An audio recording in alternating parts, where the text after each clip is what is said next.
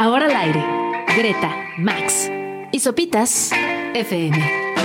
Lunes a viernes, 9 a 11 de la mañana. Sopitas FM en el 105.3. Ya por fin es viernes, viernes 6 de octubre, es día de fiesta, es día de prepararse para el fin de semana, para muchos descansar, para otros ponerse al corriente con todos sus asuntos, así que vayan preparando su agenda. ¿Cómo estás, Max? Muy bien. Por eso y porque es viernes, vamos a arrancar con algo de lo más nuevo de Underworld una de las bandas que van a formar parte del line-up de Trópico en diciembre. Y ya es viernes, se antoja Acapulquito. Ya una escapadita. La canción es And the Color Red. Son las 9.1 de la mañana, están en Sopitas FM por Radio Chilango. Bienvenidos.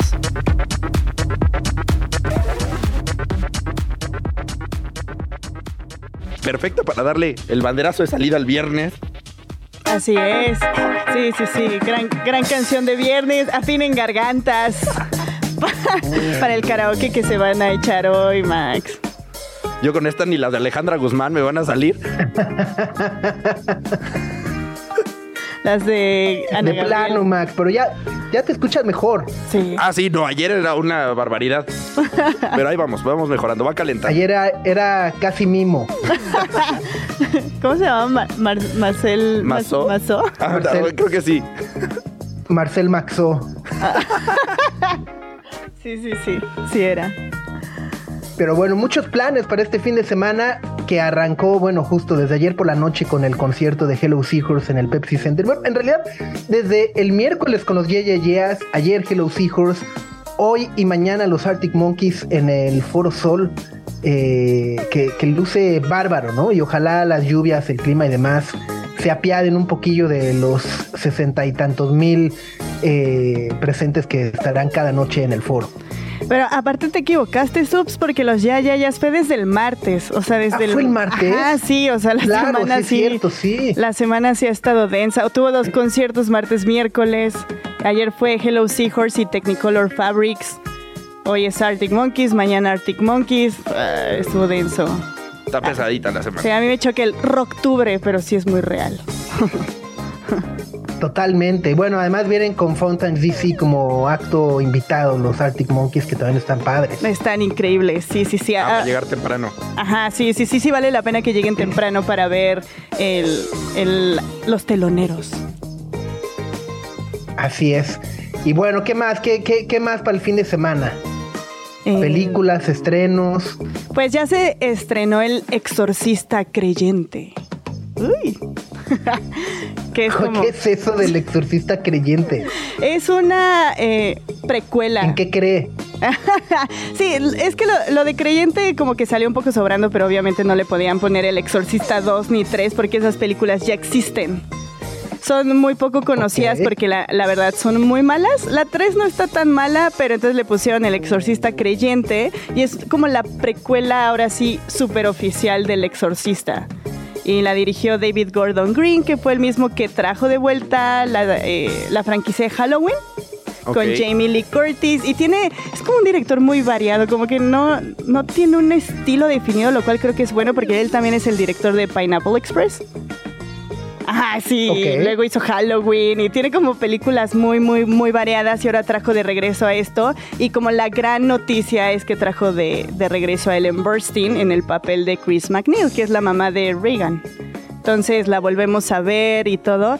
Eh, pues es, es, una buena opción. Si les gusta el terror, si son fans de la, de la película original, es un, buen, es, un buen plan para lanzarse al cine y, e iniciar su mes de terror, de, de espantos. Son creyentes. sí, sí, sí, sí, son creyentes. El nombre está malón, pero la película mejor. Sí, sí, sí, sí. Sí, porque aparte en inglés es believer. no, no, no me la vendieron. No, no, no, pero no está, me la vendieron está producida, está producida por Jason Blum, el cual es como siempre sinónimo de, de, que está bien algunas cosas dentro del género de terror. Entonces, ese sería el plan que yo, que yo les diría. Ok. Eh, no, pues no. no, me conven- gracias. no me convenció, Gre. Creo que aprovecharé para ir a visitar así a, lo- a las tías, entonces. Iré con la. por un testigo. Ir a la junta con- de vecinos, algo, a rezar el rosario por ahí. La junta de vecinos. algo. Algo. ¿Tú, Sí, tú, ya, Max? ya, ya, lo que sea. ¿Tú, Max, tienes un plan? Pues este es un fin de semana muy deportivo. Van a arrancar los playoffs de la Liga de Béisbol en Estados Unidos. De las ligas mayores, son muy divertidas. Hay mucha NFL, hay Fórmula 1. Entonces probablemente pase más tiempo del que espero pegado a la tele. Sin gritar tanto, claramente. Pero sí. Es, es, es el gran premio de Qatar, ¿no? Eh, en Doha ayer veía algunas imágenes a 43 grados por la noche, que es una locura. Eh, Ah. eh, no, no sé si, si ubican como esta costumbre que tienen los pilotos de, de- de- de correr por los circuitos. Eh, como que se dan una vuelta corriendo por cada uno de los circuitos. Y ayer veía un video de Carlos Sainz que decía de, bueno, pues sí, estoy trotando, pero estamos a 43 grados. Qué salvajada. Y era de noche. ¿no? O sea, ya, ya está oscuro. O sea, O lo sea, cual no era no, ni siquiera el sol no puedo-. Ajá, o sea, no quiero imaginar además esa temperatura más lo que generaría estar con el traje más el coche, o sea, la temperatura que van a vivir los pilotos dentro del coche durante el Gran Premio debe ser así de infarto. Pues el aire acondicionado. Que No prendan el aire del coche. no les resta gasolina. Pues ya para como va el checo últimamente, ya estaba, el codito saca para ir, para ir tranquilo. Muy bien. Bueno, pues esta mañana si están buscando también alguna lectura para el fin, bueno, nuestra querida Elvira Liceaga nos hablará del Premio Nobel de Literatura 2023, John Fosse. Además, nos va a recomendar otro gran libro que es La, la Gran Guía Visual del Cosmos de Tofishumi Futamase y Toshimiro Nakamura. Y también va a estar con nosotros Santiago Mijares, que si le suena el nombre, él participaba en Little Jesus, pero ahora nos va a estar presentando su proyecto solista que se llama Sange y vamos a estrenar por acá su nuevo sencillo que es Anfitrión.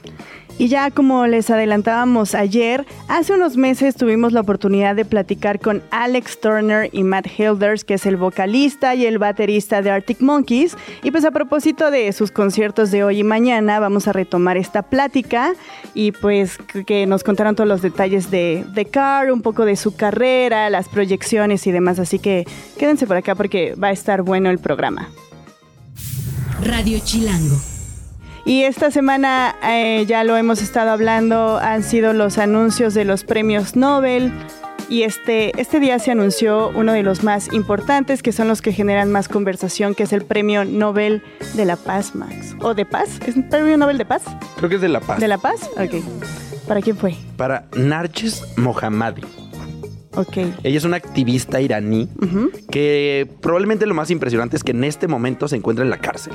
Ok. Está eh, en prisión por, el, por desafiar al régimen iraní desde hace muchos años.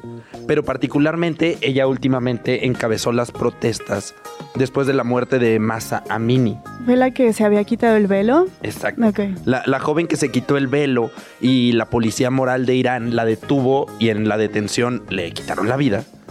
Encabezó un movimiento re- prácticamente revolucionario en Irán que llevaba unos tres ejes principales y eso era lo que gritaban en las calles. Mujeres, vida y libertad.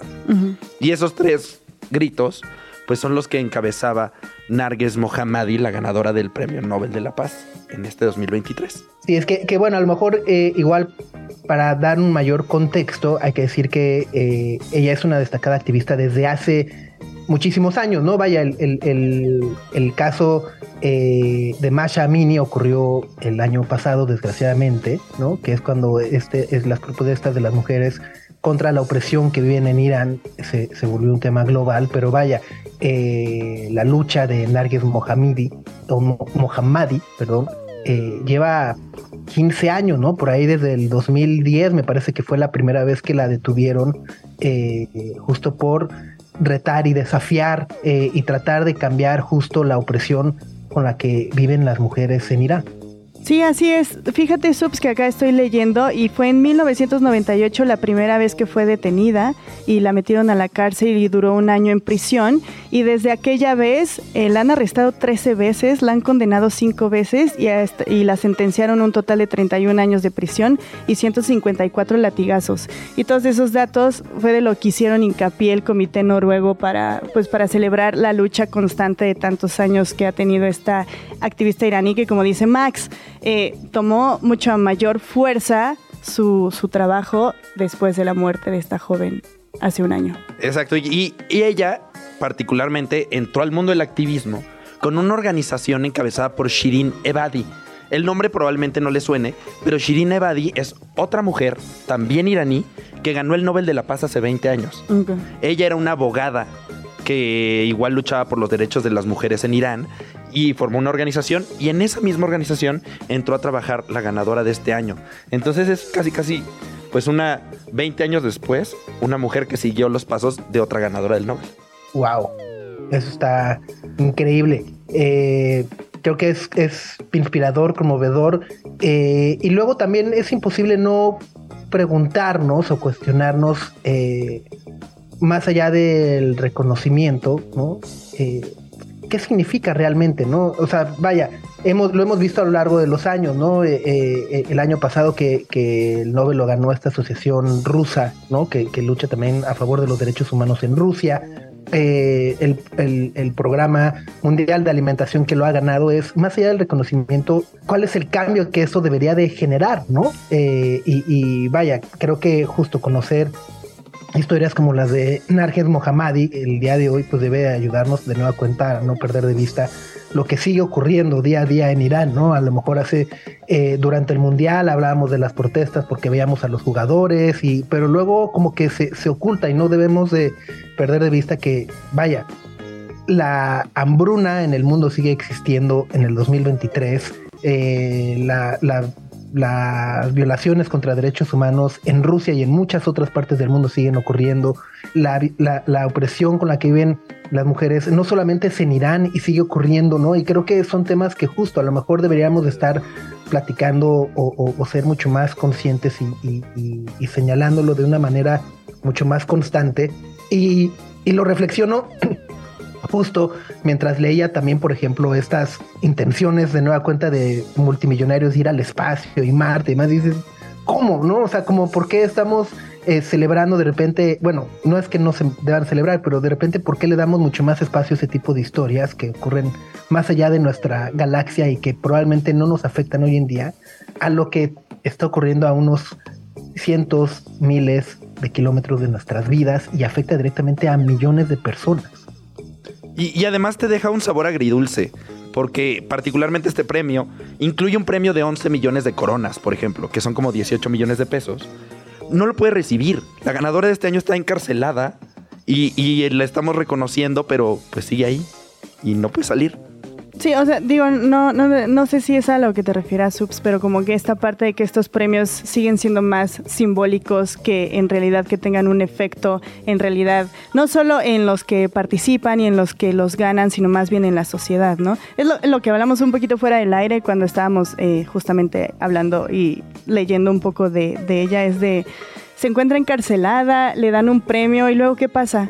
¿Sabes? O sea, es como ah, sí, la reconocemos por su labor, pero ¿por qué justamente tienen que seguir sucediendo este tipo de cosas? Porque justamente en este aspecto algunas mujeres tienen que seguir eh, sacrificando su, su, libertad y su vida y sus derechos y demás por una cosa que no conversamos a diario y que sigue siendo un conflicto que si no te afecta te da igual pero que permanece y que no entendemos cuáles son las consecuencias. No sé, a, mí me conflictó un poquito eh, este tema, pero sí completamente. El mundo que nos rodea está formado por palabras. Pronunciamos y escuchamos miles día a día.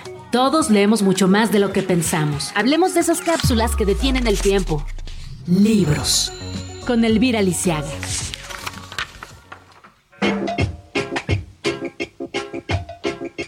Ahí escuchamos, antes de esa cortinilla para presentar a Elvis, escuchamos a Tame Impala con Elephant y Elvis, ¿cómo estás? Bien, muy bien. ¿Y ustedes cómo están? También bien. ¿Cómo te ha ido? ¿Cómo fue tu semana?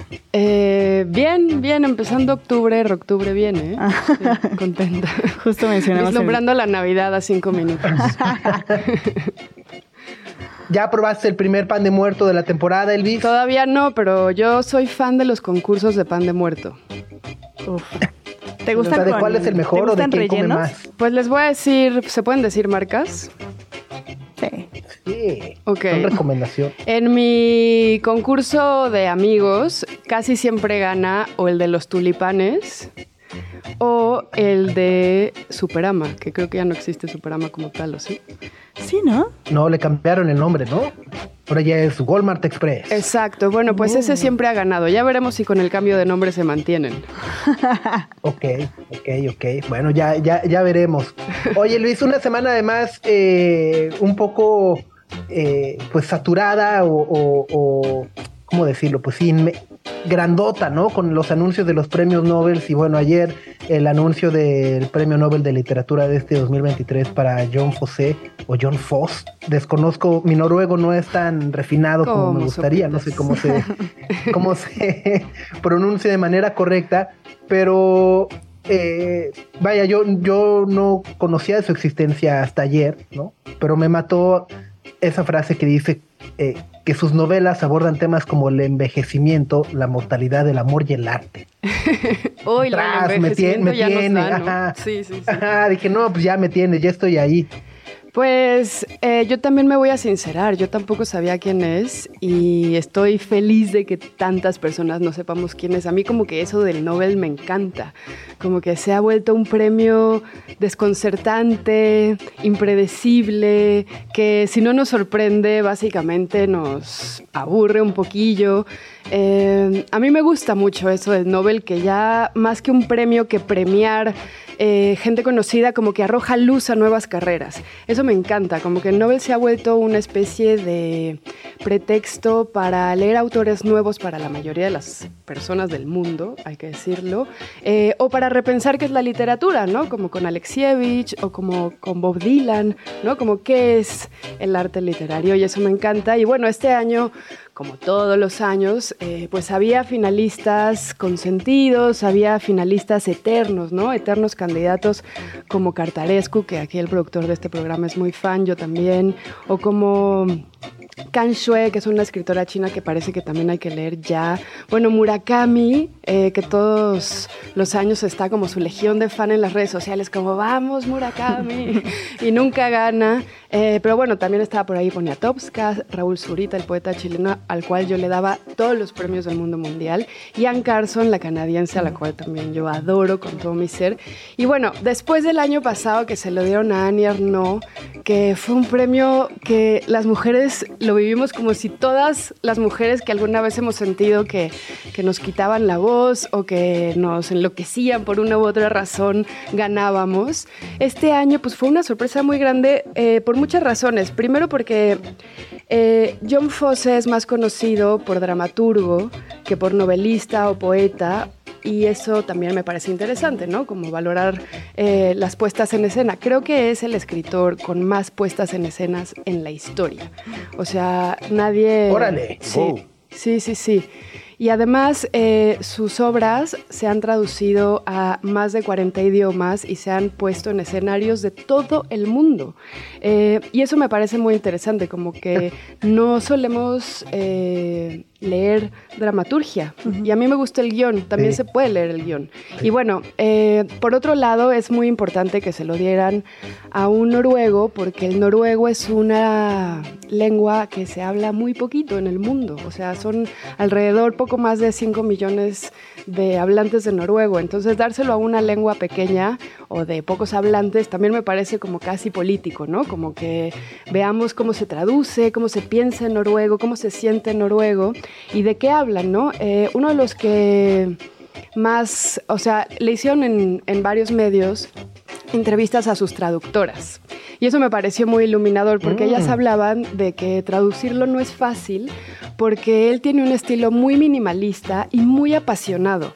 al parecer sus temas, además del envejecimiento y la muerte de, de la inocencia y de quienes pudimos haber sido en otras vidas si hubiéramos tomado otras decisiones, son también, bueno, el amor, la paternidad, los celos, la falta de sentido en la vida.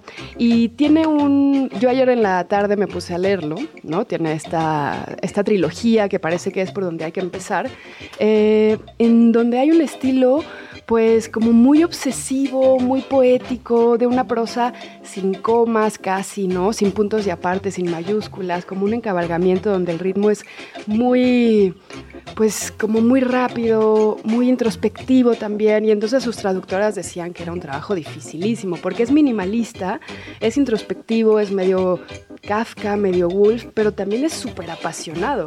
Y eso quizá no lo esperábamos de un noruego, creo yo. Eh, entonces, como ese desbordamiento de emociones me interesó muchísimo. Por otro lado, eh, nosotros que hablamos y leemos en español, tenemos acceso a sus obras, están ahí ya en todas las mesas de novedades. Y ayer fueron a cualquier librería en la tarde, se encontraron con las librerías, las editoriales de Conatus y Nórdica que traducen las obras de John Fosse. Y otra cosa que, que descubrí de él, que también me pareció muy interesante, es que es uno de los maestros y de las inspiraciones de Carl Nasgard, el otro escritor noruego que todos hemos eh, recordado por sus historias personales, tan personales que su familia le dejó de hablar, ¿no? En donde cuenta absolutamente todo, la cotidianidad, en una especie como de monólogo muy largo y, y hace como de lo cotidiano y lo aparentemente no literario una cosa medio epifánica, ¿no? Entonces, como bueno, es interesante cómo los noruegos están tratando la introspección, el ser, las preguntas por el sentido de la vida, eh, quiénes hubiéramos podido ser, pero en quiénes nos convertimos. Entonces, bueno, parece ser que es realmente muy, muy universal y, y también me interesa que la academia misma, la academia sueca, eh, hizo una encuesta en redes sociales de quién conocía a John Fosse y el 90% de los usuarios de las redes sociales dijeron que no. Y eso me encantó. O sea, como que todos nos unamos en, esta, en esta ignorancia y en esta voluntad de leer a un nuevo autor, ¿no? Pensamos que iba en el EP y cuál, resulta que ya llevaba varios greatest hits, ¿no? mientras, mientras nos explicabas que era dramaturgo, me, causó mucha risa que entré a Google y ves este auto eh, que vas escribiendo y te completa lo, lo que vas a buscar. Claro. Entonces estaba buscando obras de teatro y la primera opción para completar era de John Fosse. Wow. o sea, dije, hay tantas personas googleando, lo que ya se convirtió como en esa parte y me pareció maravilloso. Pero bueno, pues estamos platicando con Elvira Liceaga sobre el ganador del Premio Nobel de Literatura de este 2023, John Fosse.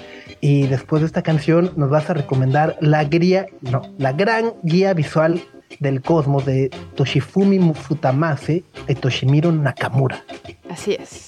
Estamos con Elvira Liceaga, como todos los viernes, con recomendaciones literarias, qué leer, qué buscar, qué echarle ojo. Y bueno, nos vas a platicar ahora de la gran guía visual del cosmos de Futamase Toshifumi.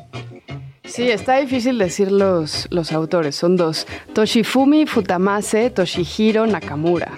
Y además tiene ilustraciones de Yu Tokumaru. Es una edición hermosa de Blacky Books se llama La Gran Guía Visual del Cosmos. Y me pareció como, Amamos Blacky Books. Amamos Blacky Books. Hacen unos libros realmente muy bonitos, eh, como que tienen muy clara cierta... No sé cómo decirlo porque no es un género, pero es como libros para chicos y grandes. Y eso me encanta. Su línea. Sí, su línea editorial es para chicos y grandes. Su línea.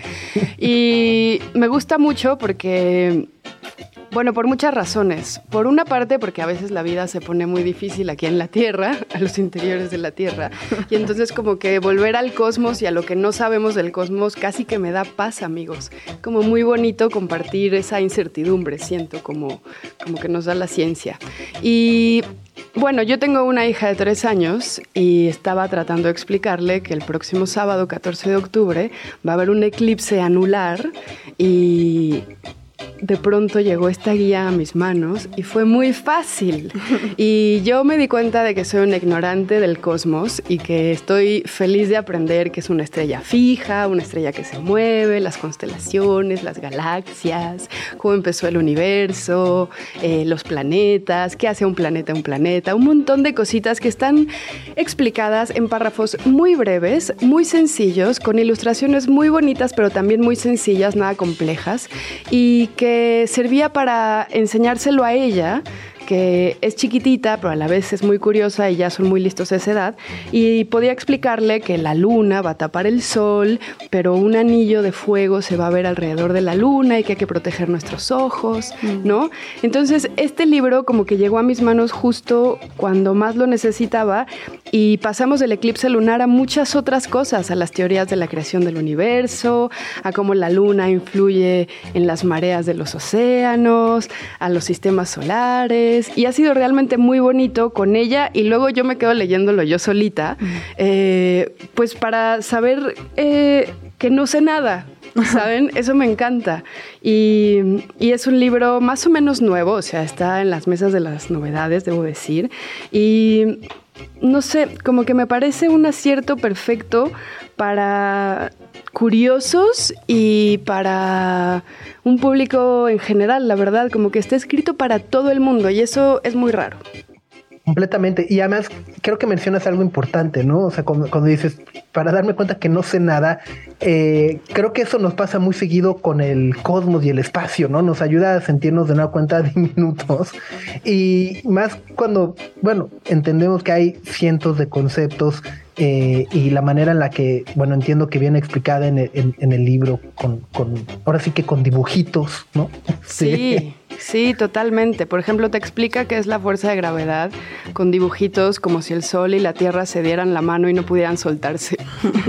y entonces ejercen fuerzas y atracciones entre ellos, ¿no?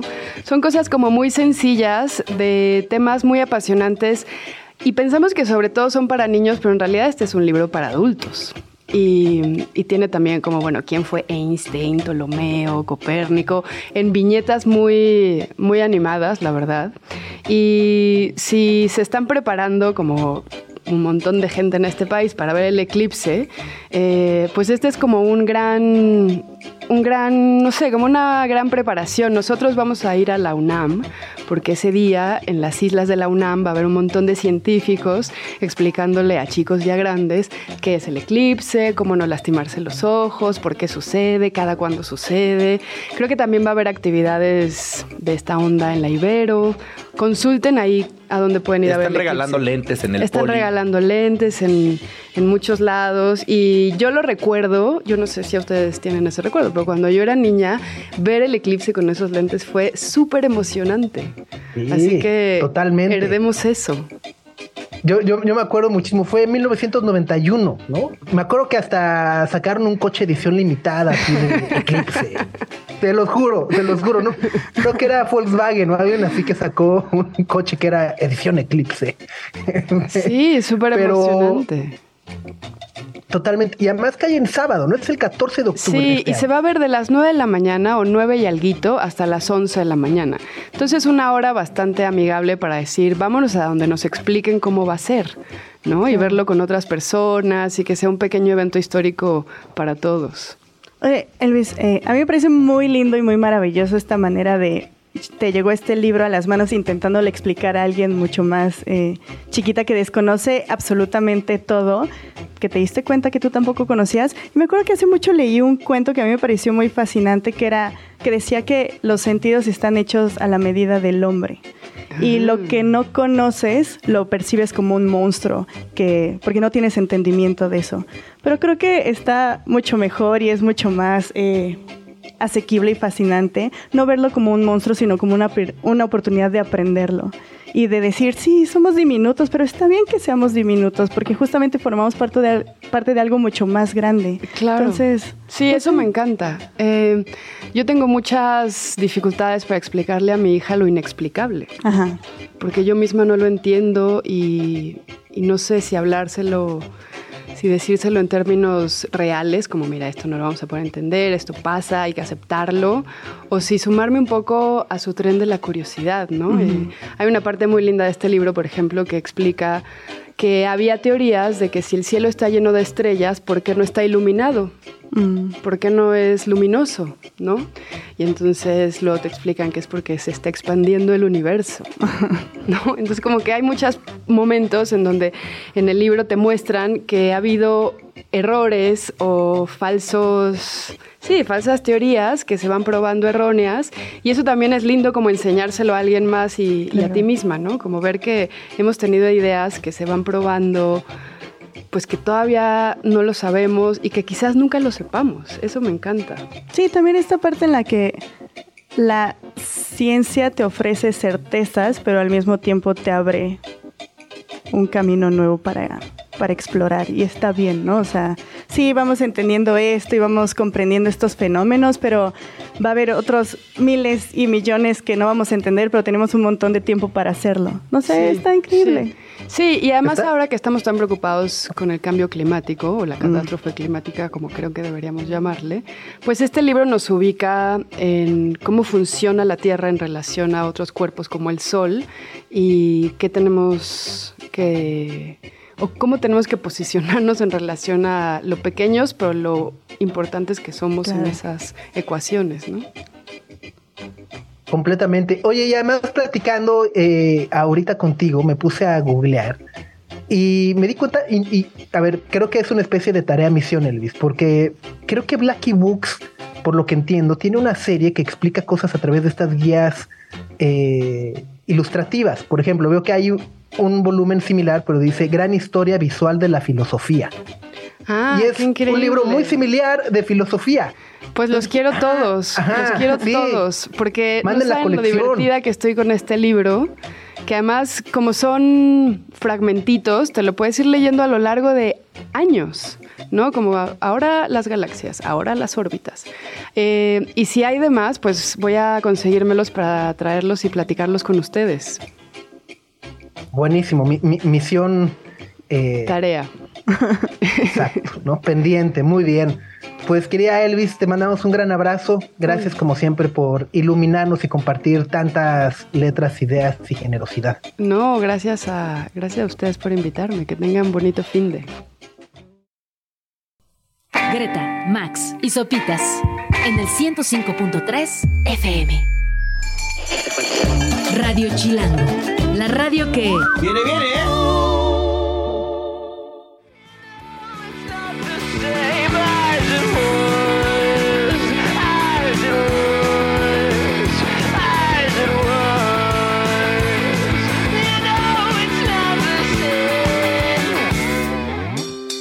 Ahí escuchamos este cover a Harry Styles de la canción Acid Was de Matty Gregg que estábamos comentando por acá de suena de Strokes muy cañón y me gustó. Pues es que justo esa era la, la, intención de, Matty Gregg, ¿no? Hacer el eh, qué pasaría si los Strokes cantaran o coberearan As It Was de Harry Styles. Le salió bastante bien, a mí me gustó muy sí, Sí, sí, sí. Sí, ya tiene por ahí unos cuantos meses esta rolilla eh, de, de Creo que hasta Albert Hammond fue así de me gusta, ¿no? Tienen que escuchar eso, se los juro, te lo juro que sí, poteó algo así. Albert Hammond cuando, cuando salió en su momento fue así de le quedó buenísima, ¿no? Eh, en fin, bueno, pues es eh, viernes 6 de octubre, estábamos platicando sobre planes para el fin de semana y bueno, si alguien eh, por ahí sigue buscando planes, vale la pena mencionar que Schneider Electric, compañía global líder en el uso inteligente de la energía, trae a la Ciudad de México su Green Hub. ¿Qué es el Green Hub? Bueno, es este camión verde donde nos enseñan a reducir nuestra huella de carbono y aprender a utilizar de manera muy eficiente y muy inteligente la energía.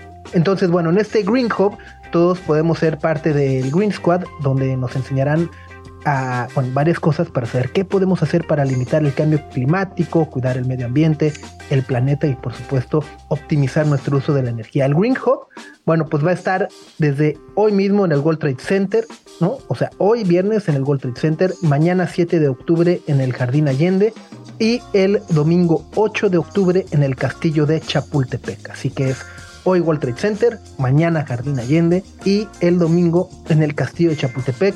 Busquen el Green y pues ahí está también para disfrutar y conocer un poco más de las acciones que podemos tomar todos juntos en nuestro día a día de manera cotidiana para mitigar nuestra huella de carbono, cuidar el medio ambiente y también hacer mucho más eficientes con el uso que damos a la energía. Radio Chilango. Y es momento de platicar porque ya está aquí en cabina Santiago Mijares para presentar su proyecto Sange y vamos a tener un estreno que, que hace justo ocho minutos se estrenó el video de la canción, ¿verdad? Eh, la canción. Ajá, sí, pero el video también en YouTube, ¿no? Ah. Yo lo estaba buscando porque vi que estaba dirigido, ya sabes, y todo, y lo busqué y me decía, recordatorio a las 10 de la mañana. Ah, pues mira, me, Mira, te acabo me de contar. estás avisando porque pensé que iba a salir dentro de una semana. No, me salió el recordatorio. Ah, pues qué bien. Sí, pues está es- cool. está está súper chido ese video. Lo tuve la, la suerte de hacerlo con mis amigas Elena y Daniela Ajá. Solís, que son como estas artistas visuales increíbles que hacen como proyecciones y cosas así. Entonces estuvo muy chido y con esta rola pues quedó increíble. Ajá. Pues qué bien. Sí, sí, yo, yo me- me- mejor me van a entrevistar a mí así de, de cuándo salen las cuándo Oye, salen las sí, exacto. canciones, qué sigue y demás. Exacto, Pero pero, pero, pues sí, estoy muy feliz de que ya estamos estrenando esta rolita, de que la estrenemos aquí con ustedes también. Sí, es algo muy chido. Y que, y que pues ya es el cuarto sencillo, ya es como, pues no sé, estoy bien feliz de, de pues estar haciendo lo mío. Pues, toco en varias bandas, y cosas Sí, así. sí, entonces sí. como que esto, pues que sea mío otra vez desde Big Big Love, no hacían nada así. Y pues justo estoy muy feliz de, de, pues, de estrenar esto y de, y de estar sacando mis propias rolas y todo eso. Estoy, estoy muy contento. Qué maravilla, Santi. Oye, cuéntanos justo la transición que tuviste con la Big Big Love a, a Sange. O sea, por lo que entiendo, eh, los inicios de Sange de alguna u otra manera nace o surge a partir de, la separación o del final de la Big Big Love y por ahí te quedaste con unas rolas y a partir de eso le empezaste a dar seguimiento. ¿Cómo, cómo- cómo fue ese, ese proceso? Exacto, pues como que Big Big Love se, pues, se disolvió por diferentes razones y todo bien, pero mm, y empecé a tocar en varios proyectos diferentes como Little Jesus y, y en Petit Ami con Girl Ultra y pues produciendo gente y cosas así. Pero pues yo desde Big Big Love no, nunca no había tenido ya como este output creativo que tenía con Big Love, que era donde yo componía, donde yo pues, producía, donde hacía todo.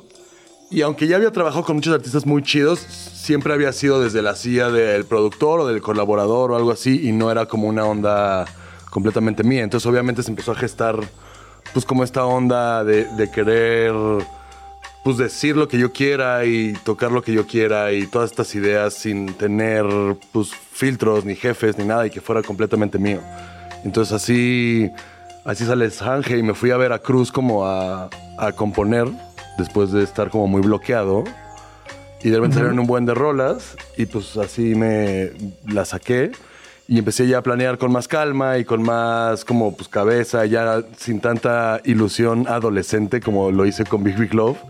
Como que aquí ya le entré como adulto en cuanto a pues como planear y, y, pues no sé, como tengo un estudio, puse un estudio, entonces tengo la facilidad de yo grabar mis cosas. Entonces, pues ha sido muy padre, ha sido como empezar de nuevo y es una industria completamente diferente a la que era cuando yo estaba en Big Big Love. O sea, parece que son dos universos aparte, como la música que se hacía en el 2000, del 2011 al 2016, ahora es así Sí. como otro universo. Oh, completamente. Oye, y justo ahorita que mencionas Veracruz, recuerdo que cuando presentaste Cristina, eh, hablabas mucho sobre tu experiencia viviendo en las montañas en, en- en Veracruz y demás. ¿Qué, qué, qué- qué tan, o sea, viéndolo en retrospectiva, qué tan representativa eh, acaba siendo esta, esta canción para ti? Pues, pues yo, pues yo creo que sí es muy representativa, como que soy un chico muy citadino y pues mi abuelo es veracruzano, entonces como que siempre he tenido como, af- es- he sido muy afín a Veracruz y pues hasta que fui, lo viví, viví como ya en un pueblo donde todo, de donde todo cierra a las 6 de la tarde, en donde pues hay Los muchos- domingos no abre nada. no hay nada los domingos, hay, hay- si se te antojan unos tacos, pues a ver cómo le haces, o sea, como, pues es todo, pues es otro tipo de vida y que la verdad me encantó. O sea, yo feliz me podría ir a vivir ahí para siempre.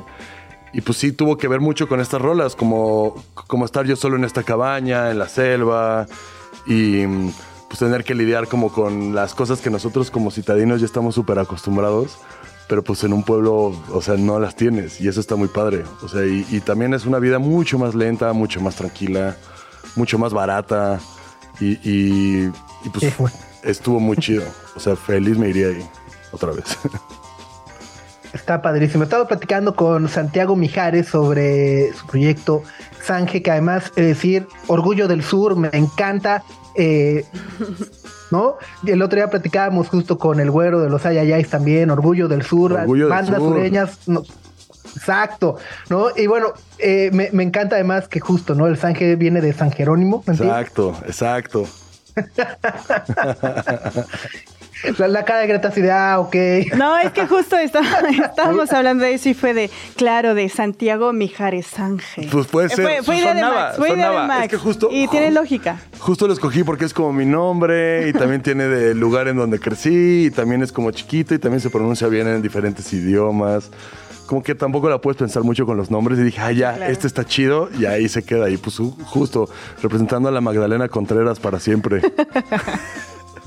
Me encanta, me encanta, me encanta. Oye, y bueno, además creo que con este eh, proyecto has podido también como eh, incursar en otro sonido eh, a lo que a lo mejor podríamos esperar, ¿no? Claro. Y, y quiero preguntarte, eh, porque yo admiro mucho como lo- todo lo que has hecho como productor, ¿no? O sea, creo que eh, a lo mejor muchas personas que nos escuchan no están conscientes de todas las canciones de, las cuales has estado detrás, ¿no? Que a lo mejor las escuchamos constantemente y no sabemos que este hombre ha, sido parte fundamental de eso.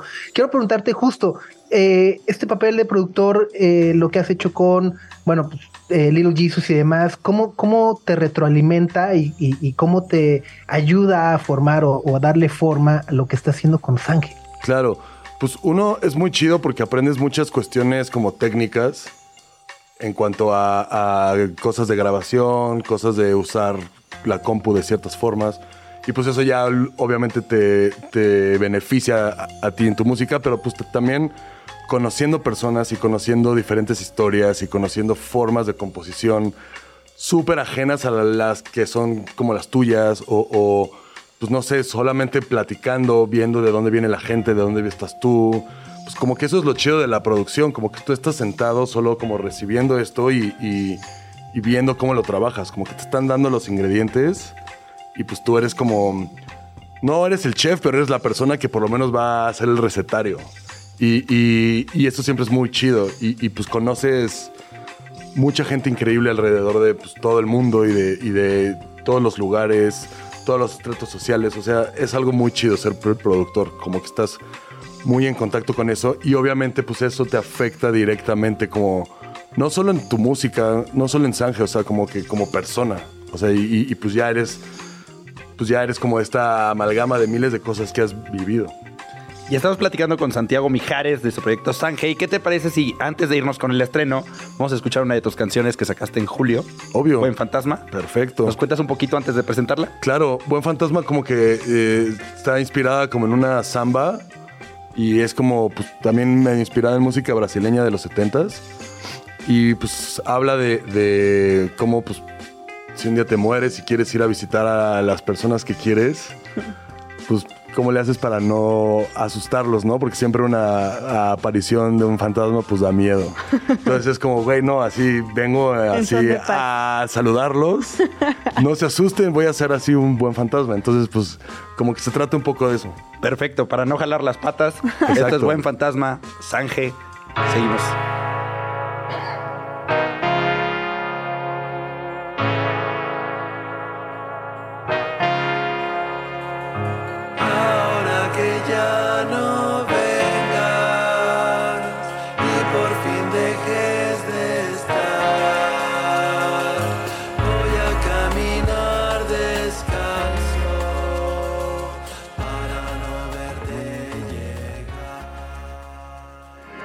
Canción, déjame Muchas decirte. gracias, muchas gracias. Eh, siento que fue un, un todo una odisea grabarla, pero estoy feliz con el resultado. Fui afortunado de contar en el trombón, de contar con Saúl Milán en el trombón y con Caleb Michel en la percusión y en la batería de los Spliffs, que son esta banda increíble de, de Arizona y Nueva York y Nogales y Hermosillo y como de pues, la frontera Ajá. y Nueva York. y hacen cumbia y salsa y como ritmos latinos increíbles y pues son de mis mejores amigos y, y cada vez que puedo eh, grabo con ellos. Son increíbles. Les recomiendo mucho escuchar a los Spliffs. Oye, y bueno, esta es una de las canciones de, de- de este, de este proyecto. Y ahorita mencionas la palabra Fuiste muy feliz y creo que va relacionado con justo la canción que estás estrenando hoy, que es Anfitrión, que por lo que se leía en el comunicado es como la felicidad es efímera. Y hay veces Así que es. disfrutas de las cosas, están ahí, las abrazas y todo, pero se pueden ir así de rápido como llegaron. Exactamente, o sea, como que eso es lo loco a veces de, de esta vida, ¿no? Como que tenemos que estar muy conscientes de que estamos felices porque en algún momento ya no lo vamos a estar, sin ser como un amargado, o sea, Sí, como sí, nada sí, más. no, sí, sí, sí, Ya, sí. ya- ya no vas a... Suena muy fatalista, pero Exacto, no. pero o no, sea- o sea, es como la única constante. Y qué chido, porque si no fuera así, tampoco sentirías esas felicidades. Claro. O sea, porque pues es como una cuestión de picos, ¿no? Y yo acá ya hablando de... de- ya, ya fi- sí, filosofando. ya usando los de Co- psicólogo. coach de vida. Exacto, exacto. No, pero digo, acá ya que estamos filosofando y poniéndonos profundo, hace poco leí algo que me hizo mucho sentido y que creo que va relacionado con lo que dices, que es lo bonito de la felicidad es que no siempre tiene que ser tuya. Si quieres mucho a alguien y lo ves feliz, te hace feliz. Claro, eso es muy Y chido. eso también está increíble, ¿no? Porque no te obligas a estar feliz todo el tiempo, así, tengo que buscar la felicidad y forzarla, sino más bien verla en todos lados. Eso es muy lindo, pero también teniendo cuidado en que, pues como que toda la felicidad de alguien no se convierta como en tu Ah, responsabilidad. Sí, claro, claro. Porque luego te das cuenta que ya estás muy allá adentro y es cuando, uff, duele duro. Se puede poner y, y te vuelves un, un fantasma. Un buen vuelves un fantasma. fantasmota ahí. No, pero que sí quiere jalar patas, ¿no? Sí, sí, sí. O sea, pero, pero está bien, o sea, siempre hay que justo estar, estar conscientes de, pues, de esas felicidades, porque luego a mí me pasaba que estaba viviendo momentos muy chidos, pero pues, era normal, o sea, y luego como que ya no están. Sí, sí, Y sí. desde de esos primeros guamazos que te metes en la vida, como que ahí ya te empiezas a ser consciente, como, güey, hay que estar, no sé, pasa algo bien chido, ¿no? Ves al Necaxa ganar. Y es como, ¿Le vas al Necaxa? sí. Eres necaxista Eh, también. No, o sea, este es el fin del universo. Dos necaxistas en los mismos cinco metros cuadrados. Ya ven, hay que aprovechar, hay que apreciar estos momentos de felicidad. Felicidad. Entonces, eso es a lo que me refiero. O sea, porque va a haber un momento que pues ya el Necaxa otra vez perdió, ya no voy a estar con otro necaxista, pero me voy a acordar de estos momentos y es como, güey, qué bien. Sí. ¡Wow! Buenísimo. Greta, Max y Sopitas en el 105.3 FM. Y estamos de regreso aquí en Sopitas FM por Radio Chilango. Son las 10.27 de la mañana. Estamos platicando con Santiago Mijares, con su proyecto Sange. Y estamos platicando del estreno que tienes hoy de una canción que se llama Anfitrión. Ya estuvimos hablando como que un poco del, del tema y de la filosofía de esta canción. Pero ¿cómo fue la producción de, de- de esta, de esta rola? Estuvo muy chida, como que era una, una rola que yo estaba trabajando un buen y como que me clavé muchísimo con cosas como de teoría musical y me, me ya en un momento me, ¿Te me nefasteó Ajá. y dije como, ah, ya, es, es lo, lo malo de estudiar esas cosas a veces es que Sí, sí, sí. empiezas a analizar todo desde, puntos de vista ya como hasta científicos. Como que me clavé mucho con eso y me harté. Dije, ya voy a hacer como algo muy, muy simple, como, como un approach más como de niño. Y justo hice un verso y un coro muy, muy simples. Y luego ya, pues solito por, pues, por lo que ya sé y llevo, pues salieron unas cositas más interesantes. Pero justo el verso y el coro es como una progresión súper, súper, súper simple, así como de niños. Y fue como este ejercicio de... de- como dejar todo lo que sabes. Ajá. Como que es algo que he intentado retomar con Sanje en cuanto también a cosas de... de, pues como de sobrepensar o de postear y esas cosas. Como, no, a ver, vamos a, a no sobrepensar las cosas y empezar como a, a- a hacerlo como si no supieras nada de lo que ya sabes de pues, toda esta industria que ya llevo aquí pues, un rato. Es que sí, sí, justo me da curiosidad porque dices así como muy simple, como de niños. Seguramente si a mí me lo explicas sería una Pero justo era- rotunda ignorante, así, ah, No, ¿Me porque hubieras sí- visto tocar la flauta? Ya. No, no. O sea, pero es que ju- justo es así de tan, tan, tan. Ah, ok, ok, ok, tan. ok. Así tal cual es el verso. Entonces, ya obviamente luego le metes crema, pero, pero como que ahí es- o sea, estuvo, estuvo muy simple. Como que la base de eso es muy simple. Y justamente pues estaba pasando por un momento pues medio tristón de mi vida y, Mm. y decidí también como cantar sobre eso. Y está padre, como que es una suerte que tenemos estos- las personas que hacemos música o arte de, de poder como pues sacar eso con tu chamba. claro. O sea, está mega chido. Sí, sí, sí. Imagínate así como un contador pon- poniendo sus tristezas en Excel o En algo así. SAT, Está En el chido Excel. que lo podemos hacer. Entrando al portal del SAT así, liberándose Exacto, ahí. O sea, estamos muy afortunados como... Y me siento raro diciendo artistas, pero como personas No, que sí, hacen no, arte. sí, sí, sí. este, güey, tener la capacidad de exorcizar o de hablar de esos temas ahí, está súper chido. Y está chido que los que no nos dedicamos al arte, lo que no somos creadores, justamente los tenemos a ustedes para conectar Claro. con esas cosas y liberarlas. Exacto, ¿no? Que luego oyes unas cosas y dices, güey, parece que te metiste a mi cerebro. Sí, Wow, es muy chido eso. sí, sí, sí. Pues, ¿qué les parece si vamos a escucharla? Venga. Esto es Anfitrión, un estreno aquí en Sopitas FM de Sange. Hablamos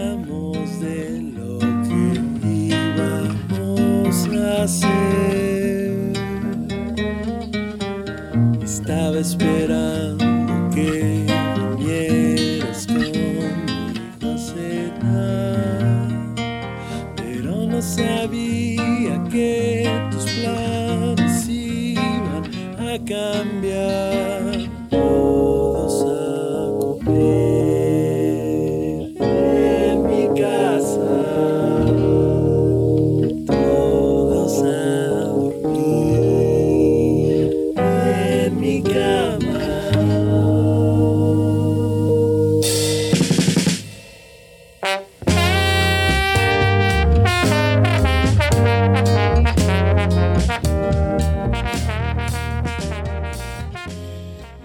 anfitrión de Sange, que está aquí presentando esta canción salida del horno en la cabina con nosotros. Qué gusto tener el estreno mundial en Radio Chilango. Estoy muy feliz, de verdad, qué chido. O sea, es un gran honor. Yo crecí oyendo a Sopitas No. y ahora... Pero ¿cuántos años, cuántos años tiene? Y ahora estoy estrenando mis rolas con él. No, de verdad, yo ya sopitas yendo a la secu. O sea, muy temprano y gracias a él descubrí muchísimas cosas de música y bueno, pues y ahora estoy estrenando mi rol aquí y está muy chido, la vida está muy loca. No, está, y, y- y- está lo máximo. O sea, creo que justo eh, eh, yo, eh, vaya, desde la Big Big Love y Little G's y demás, que, que, que, que lo seguimos, que sabes que nos gusta mucho lo, lo que hacen. Y además, bueno, creo que ahora, eh, particularmente con Sange, me parece maravilloso esta evolución, pero al mismo tiempo creo que también esta colección de momentos y de colaboraciones y de sonidos, eh, poderlo ver en, un, en una obra propia tuya, ¿no? Este, me, me parece maravilloso. O sea, Qué chido. y, y estoy muy contento y, y- y me muero de ganas ya por acabar de escuchar el resto del, del disco. ¿Cuándo sale? Tengo entendido que sale este mes. Iba a salir este mes, más sin embargo, pues como que preferimos darle una pausa para clavarnos bien en unos mixes que me faltaban. Y justamente estas, estos tiempos, con este nuevo tipo de industria, nos podemos dar el lujo de hacer esas cosas, lo cual es uno de los beneficios. Y, y pues como que más bien decidimos como pasarlo para principios del siguiente año, como por cuestiones de que pues ahora pasa que no vale nada la pena sacar nada en noviembre y diciembre por alguna razón, no Claro. sé. Pero entonces fue como tomamos la decisión de más bien pasarlo a enero o febrero, Mm, ok. porque pues ya noviembre y diciembre se supone que ya están muertos. Ya, ya. A menos que tengas- pu- puro, puro greatest hits y Exacto, Navidad, pura ¿no? onda navideña. Y, y, pues no, es un disco tan navideño. Entonces, Competirle a Mariah Carey está complicado, Exacto, sí, exacto. Entonces nos vamos a esperar al que sigue y que sea pues un, pues un bebé tal vez Pisces o Acuario. Me encanta, me encanta. Pues ya te esperaremos. Ojalá nos, no- nos lo vengas a, a presentar completo en un par de meses más. Te mandamos un Me gran abrazo, muchas felicidades y qué gusto tenerte en cabina esta mañana. No, hombre, muchísimas gracias por invitarme. Cuando me dijeron, cuando me hicieron la invitación, me emocioné un buen. Estoy muy feliz de estar aquí, de estrenar la, can- la canción con ustedes. Y pues muchas felicidades por este lugar y esta nueva frecuencia tan chida. La verdad es que está muy padre que se sumen a las radiofrecuencias de esta ciudad tan chida. Y pues gracias por invitarme una vez más. Un placer. Gracias. No, muchas gracias. Radio Chilango.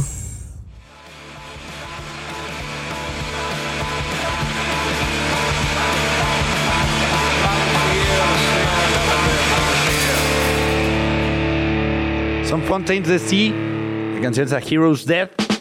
Y como hoy en la noche en el Foro Sol van a estar abriéndole a los Arctic Monkeys, también acá le están abriendo, pero a la entrevista que tuvieron con los Arctic Monkeys. También lo pusimos de teloneros para presentarla, ¿cómo no? Bien bajado eso. Salió bien.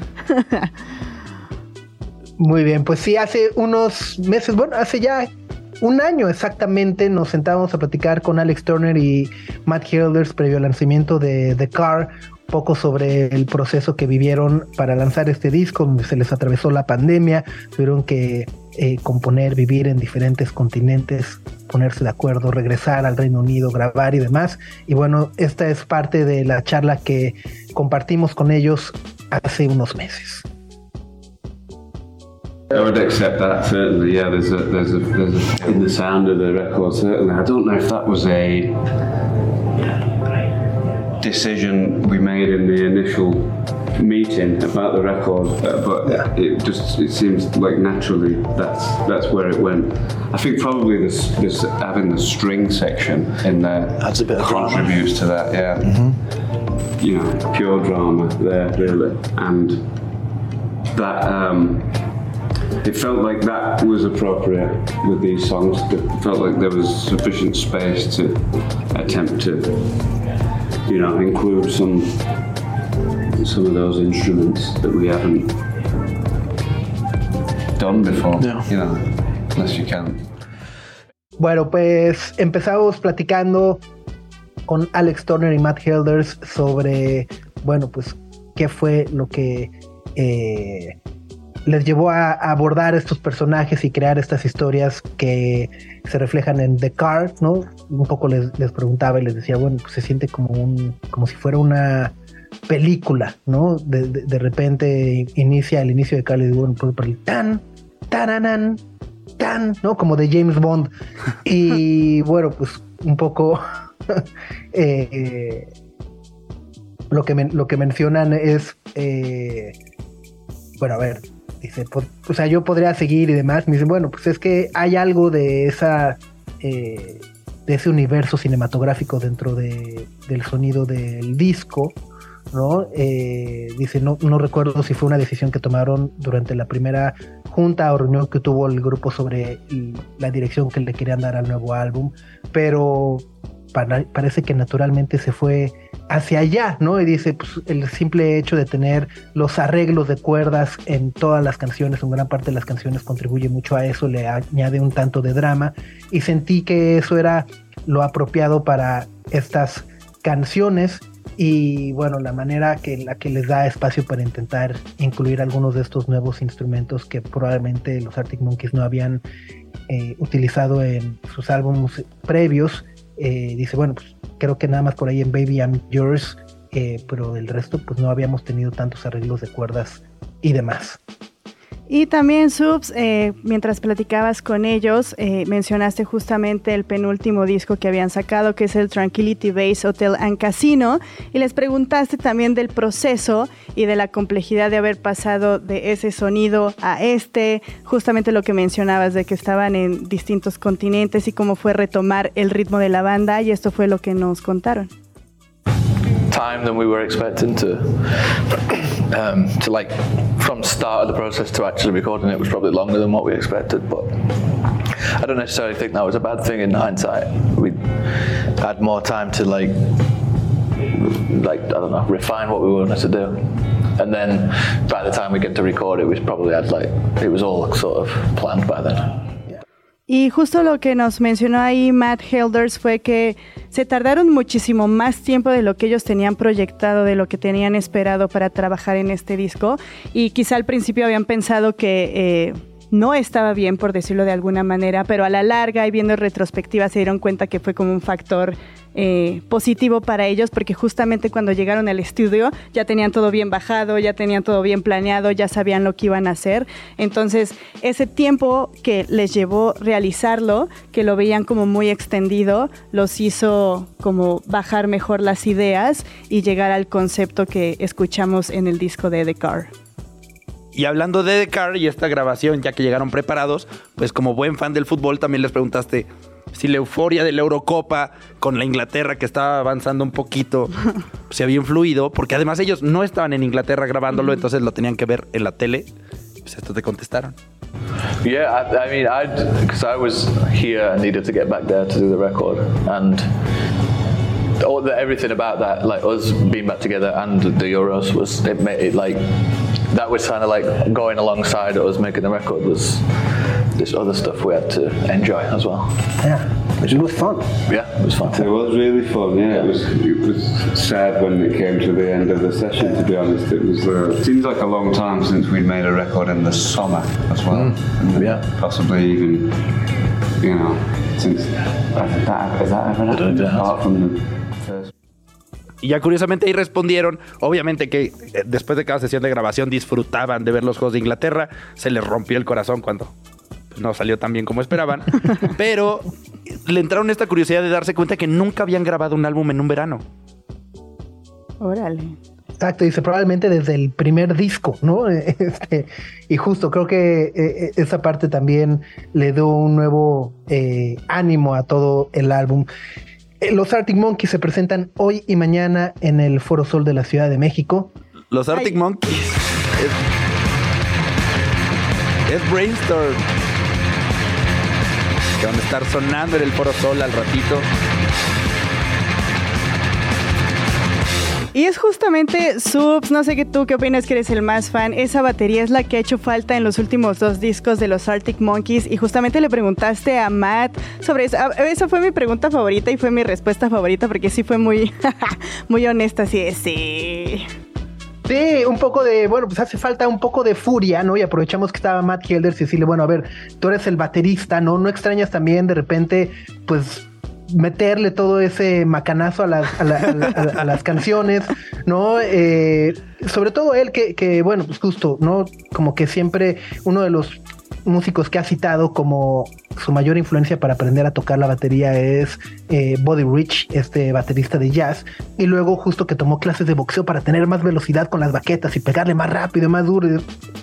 ¿Dónde ha quedado todo esto? Y bueno, esto es lo que nos responde Matt Helders. Yeah, no, it is, and I think now I just keep the rage inside. um,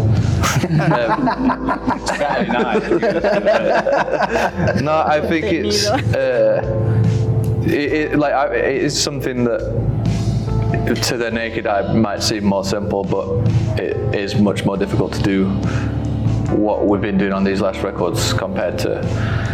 I mean, like early on, it was also like playing to the best of our ability, and like that's as fast as I could go or as much as I could do. And I put so much like thought into trying to do something completely original.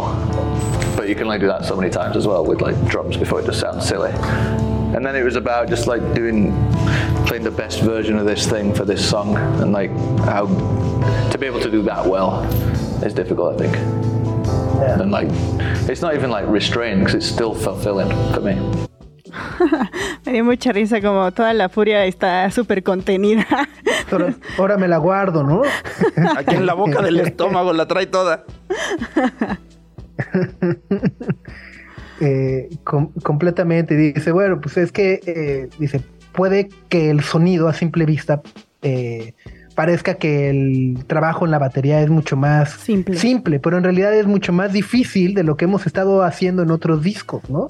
Eh, dice, al, al- al principio trataba de tocar lo mejor que cumplía, lo mejor que podía, que era lo más rápido que podía y pensé eh, mucho en tratar de hacer algo completamente original o distinto. Dice, pero pues, solamente lo puedes hacer cierto número de veces antes de que empiece a sonar tonto. Y entonces empezaba a tratar de, de eso, de tratar de tocar lo mejor para estas canciones y ser capaz de, de darle el, el mejor instrumento, el mejor sonido a este tipo de canciones. Y dice, no es que me contenga, no es moderación, sino simplemente es lo mejor que se tiene que hacer para la canción.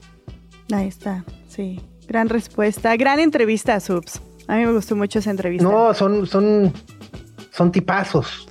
Ah, son tus compas, ya. sí, son, son compas. Sí. Pero bueno, y bueno, además está la pop-up store que abrieron en la CDMX con mucho merch para todos los fans. Sí, con merch oficial de la banda y láncense, este, ya saben, la tote bag, que la playera, que todas esas cosas para los que son muy, muy, muy, muy fans.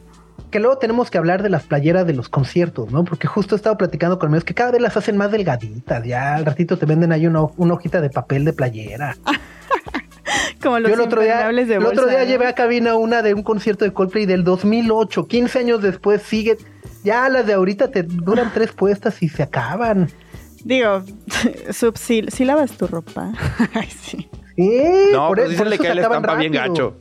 Es que ah, lo, lo malo de las playeras estampadas, no importa qué tan buenas sean, eventualmente se empiezan a, a, a- a roer, pues. Pero no, tu playa sí, sí sobrevivió al tiempo.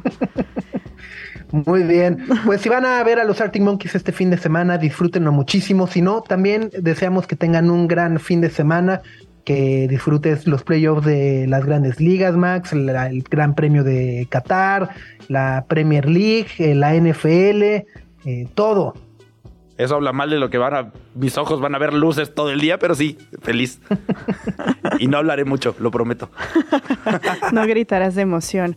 Pero sí, nos escuchamos entonces el lunes en punto de las 9 de la mañana. Disfruten de su fin de semana. Adiós. Nuestra atención vive en muchos sitios de manera simultánea. Ya puedes desconectarte de este.